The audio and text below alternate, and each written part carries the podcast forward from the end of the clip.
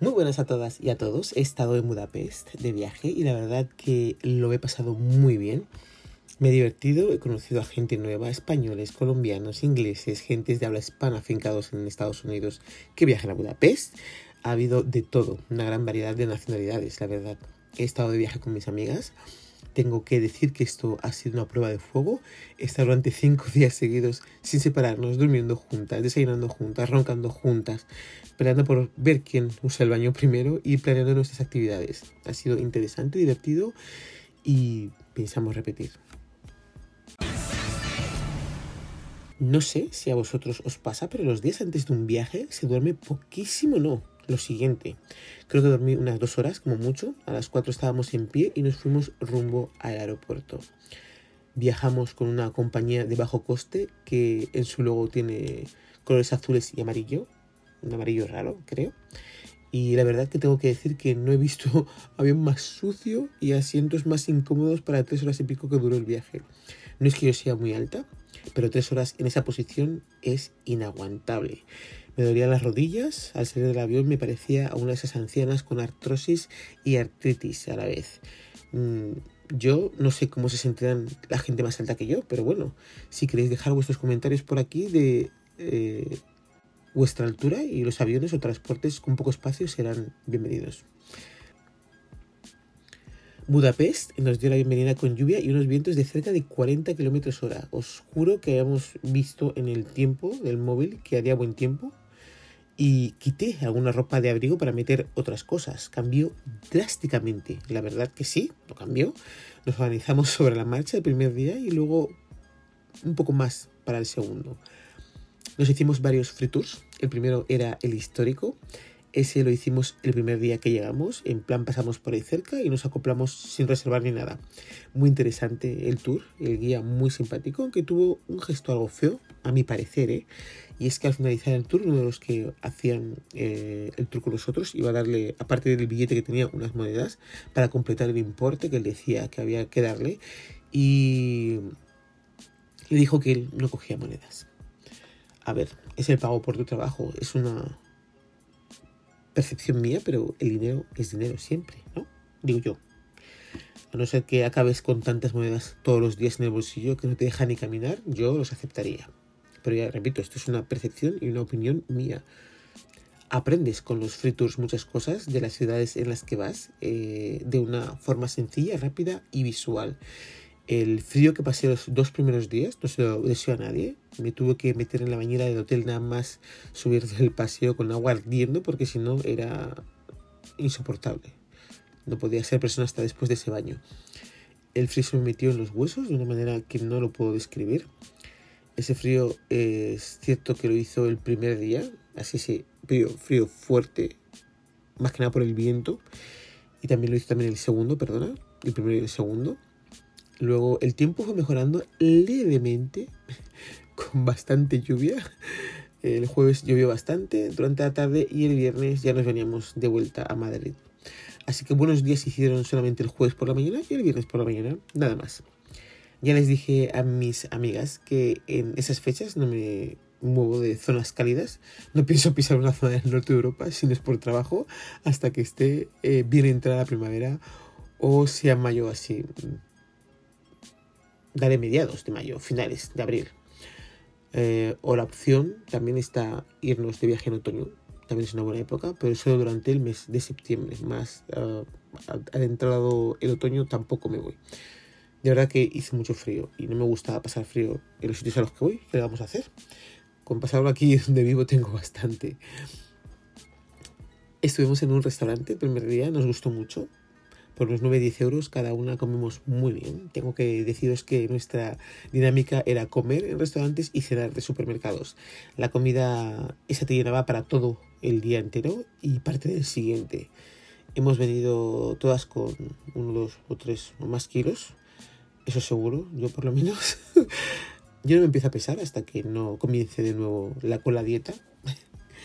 no me quiero asustar y sé que mis dimensiones han variado por la ropa, con eso es suficiente saberlo, no necesito más información de momento. El martes fuimos a hacer un free tour de la zona judía en la que Celia, nuestra guía, nos explicó todo el proceso de los judíos y las normas y los cambios de gobierno, etc. Repito, una historia fantástica, la de Budapest, triste la de los judíos, pero fue triste en Budapest, en Budapest y en cualquier otro país en el que les persiguieron les llevaron a los campos de exterminio. La que he aprendido en este viaje me ha parecido interesante. Vimos muchos grafitis que para mí son más bien pinturas a escalas impactantes en edificios de muchos artistas y es una auténtica pasada lo bien que lo hacen. Recorrimos muchas sinagogas, la que me impactó por la historia que llevaba detrás fue la sinagoga del tabaco. El frito duró unas dos horas, nos fuimos casi corriendo a la siguiente cita que era en la ópera. A ver, el martes nos la pasamos corriendo a todas partes porque íbamos ya con la hora pegada. Arrancamos tarde, subimos tarde el desayuno y ya, pues una cosa se junta con la otra y ya vas corriendo de un lado a otro hasta la hora de comer. Sería nuestra guía, lo, lo dicho, un encanto de chica. Le pedí permiso para grabarla, una parte de sus comentarios y me dejó. Eh, pero eso lo veréis en el contenido extra. No he visto nada más majestuoso que la ópera pequeño, acogedor, súper elegante. Disfrutamos de un recorrido por sus salas y patios de butacas. Vimos eh, desde atrás las zonas en las que se sentaba la realeza y demás personajes importantes de la época. No nos dejaba entrar allí, pero saqué fotos y lo grabé. La zona del descanso entre un acto y otro también, donde se dejaban los abrigos y bolsos, zonas de bar y de fumadores. Vimos la terraza que tiene también la ópera me hubiese gustado ver los camerinos, cosa que no pudo ser. Me hubiese gustado también conseguir eh, las entradas para la ópera. Mandé un email para intentar realizar la reserva y nunca me contestaron, así que mm, me quedo por disfrutar, la verdad, eso. Había muchos españoles en, en, general en todo Budapest, lleno de turistas, me sorprendió mucho, la verdad. Hicimos amigos colombianos y un matrimonio ya mayor que vivía en Nueva York, que hablaba el castellano, porque eran latinos en mi opinión, sería de Latinoamérica. Vimos a españoles de Madrid, alguna encontramos del norte de España, no tan simpáticos, pero bueno, hubo de todo un poco. El restaurante del segundo día lo elegimos, entre otras cosas, porque estaba cerca del hotel, comida rica, atención no tan buena por parte de la camarera, pero bueno, de primero un picoteo y de segundo hamburguesas. Nunca comemos postre en los restaurantes en los que eh, estuvimos. Primero por el precio, segundo porque había unos bollos típicos de allí que estaban que te mueres. Eh, me ha dicho la madre de Amalia que eso también lo tienen en Valencia y que se llama chimenea. Luego he consultado con un amigo mío de Valencia, dice que nunca las ha visto, que quizás no tengan un bar puntual, pero no sé. Bueno, la cuestión es que no importa de donde sea que se parezca, estaba buenísimo, buenísimo. Ese era nuestro everyday de los postres, barato, llena y estaba muy rico. Aparte estuvimos en algunas cafeterías tomando té, en chocolate caliente el primer día que os conté del frío que hacían, nos metimos en un bar y pedimos un chocolate caliente, pidieron, mis amigas yo me pedí un té, probamos los macarons, eh, que había de todos los sabores habidos y por haber, los donuts eran cuadrados y había de muchas clases, porque lo hacen cuadrados ahí, pues la verdad es que no tengo ni idea. Comí cosas que no debía, pero mereció la pena. Como siempre. Yo y el dulce. Ahí me pierdo. El martes fuimos a ver el monumento de los judíos. Se llama, ah, el monumento de los zapatos. Está situado a las orillas del río Danubio. Eh, muy simbólico, muy impactante verlo allí, sabiendo cómo fue la historia de los judíos en Budapest sientes esa incomodidad del lugar sabiendo que se han hecho cosas horrendas ahí, pero con una vista del palacio impresionante, sobre todo al atardecer. El miércoles nos fuimos a dar una vuelta para ver el castillo de Drácula, uno de los muchos que hay. Este castillo estaba en el City Park, creo que lo llaman así, por los planos y mapas que he visto. Eh, ese es el nombre. En ese parque, que es tipo retiro de grande. Está la Plaza de los Héroes con, un, con su correspondiente monumento. Está las aguas termales, hay un auditorio que es una auténtica pasada de bonito y un edificio en el que puedes estar en el tejado porque tiene forma de barco y hay césped en la parte de arriba y luego el edificio está abajo. Cuando subes a uno de sus extremos tienes unas vistas estupendas. La Plaza de los Soles es súper grande y abierta y bonita. Es una plaza espaciosa. Eso sería la descripción para mí.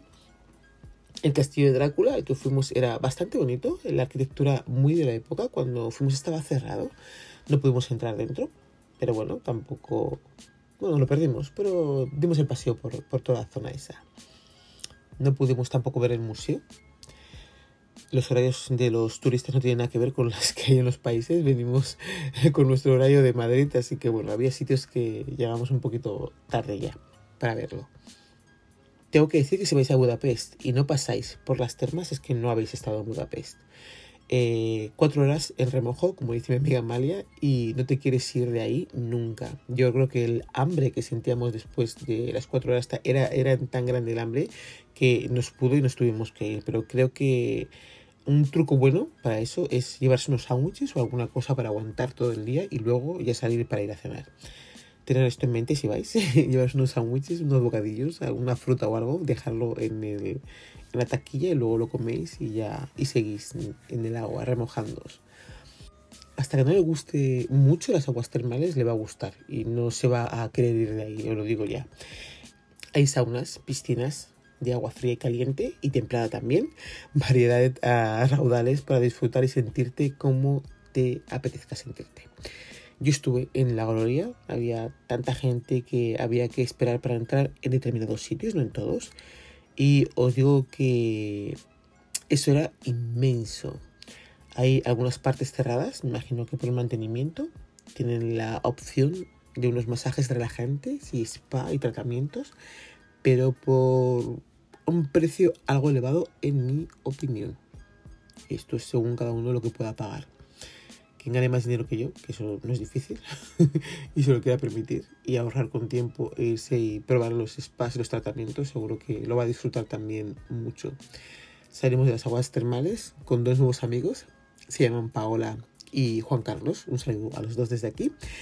Con ellos nos fuimos a comer nuestro tercero y cuarto día. Después de las aguas y viendo que el hambre apremiaba, nos fuimos a un lugar recomendado por nuestra guía. La comida en verdad no estaba nada mal, pero la cantidad, en mi opinión, era escasa. Después de las, de las cantidades de los días anteriores, me pareció muy poco lo que comimos en, el restaurante. Salimos del restaurante muertos después de cuatro horas en remojo, apetecía dormir y tumbarse, así que nos fuimos al hotel y nos cambiamos para nuestra siguiente actividad. Salimos a, sobre las 10 de la noche, dimos una vuelta por el río Danubio por la noche para ver los monumentos iluminados. No es nada del otro mundo, pero hay que ir a verlo. Oye, estás en Budapest, te pasas. Es bonito, muy bonito, y se disfruta del paseo en barco. Me tomé una copa de champán que venía incluido en el precio, pero esto que queda entre nosotros, si lleváis en el bolso una botella de champán o cava fría y os servís otro vaso, tampoco va a pasar nada, ¿eh? va a estar muy bien.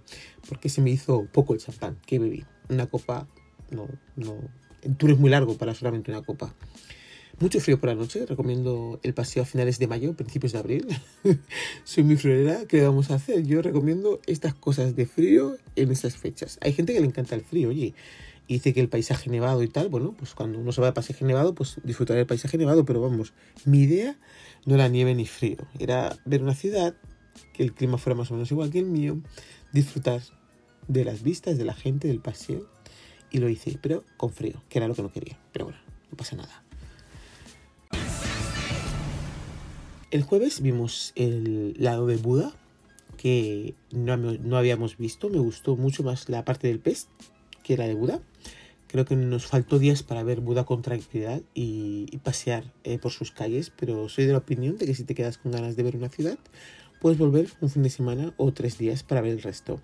El castillo o palacio como prefieras llamarlo, era bastante grande y estaba muy bien, la verdad. La mayoría de los edificios estaban cerrados o en proceso de que pronto se fuera a remodelar.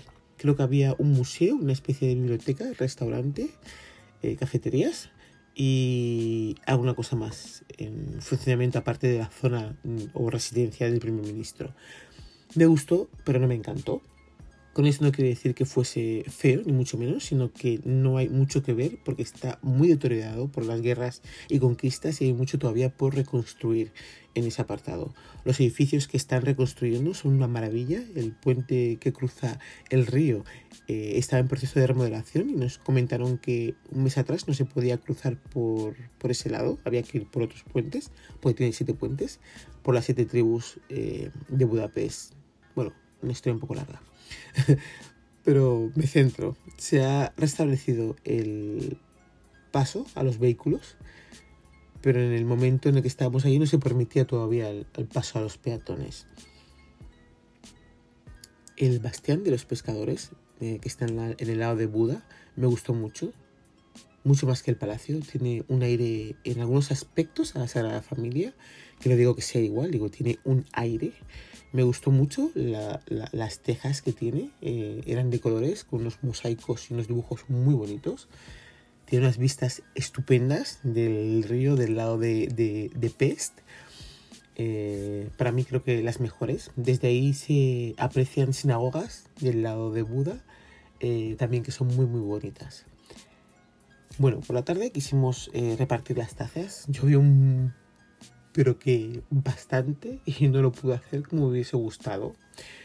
Con la lluvia la gente no pasea mucho por las calles, los que van no les queda más remedio y van con prisas ya que estaba allí y no me iba a ir sin dar alguna taza a la gente, todas las que pude repartir desde el jueves hasta que nos vinimos en el avión el viernes, las repartí.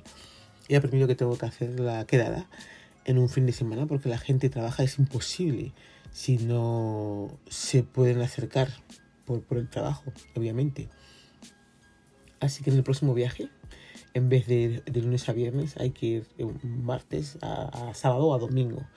A la vuelta, eh, mis estadísticas de Google Analytics he visto que me aparecía en Budapest también eh, en, en las estadísticas, así que bueno, ni tan mal, oye.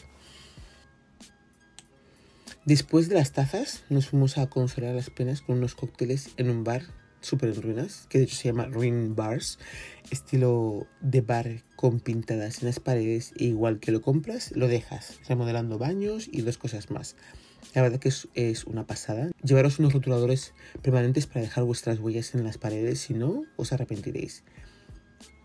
Estuvimos ahí hasta las 12 de la noche, más o menos. Llevábamos todo el día de un lado para otro. La verdad que por mi parte ya había cumplido y estaba cansada después de un largo día.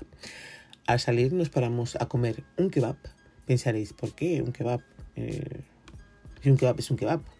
Pues no, no tiene nada que ver los kebab que venden aquí con los que venden ahí. El sabor es diferente, la presentación también. Están muy ricos, la verdad, lo disfruté el kebab. Fuimos al hotel a descansar eh, muertas porque al día siguiente salía nuestro vuelo y había que preparar muchas cosas. El viernes tranquilo, paseando, haciendo unas pequeñas compras en los lugares de souvenirs, lo típico, imanes, pulseras, etc. Un poco de caos con los eh, asientos en el avión eh, al volver, pero bueno, el viaje incómodo, igual que vinimos, nos fuimos muy cómodas. Cabecé algo, pero no, no descansé. Como siempre, lo mejor es la vuelta a casa y estar con la familia y contar de tu viaje. Y por supuesto ver las caras con sus regalos. Os recomiendo que os suscribáis al apartado extra para ver todos los vídeos. No es nada caro. Como si te compras un café fuera de casa una vez al mes. No pierdes nada. Se puede dar uno de baja en cualquier momento, avisando con tiempo. Espero que, como siempre, hayas disfrutado de cosas nuevas. Pasar por la página web www.disismi.es, ahí tenéis acceso a todas nuestras redes sociales. Nos vemos.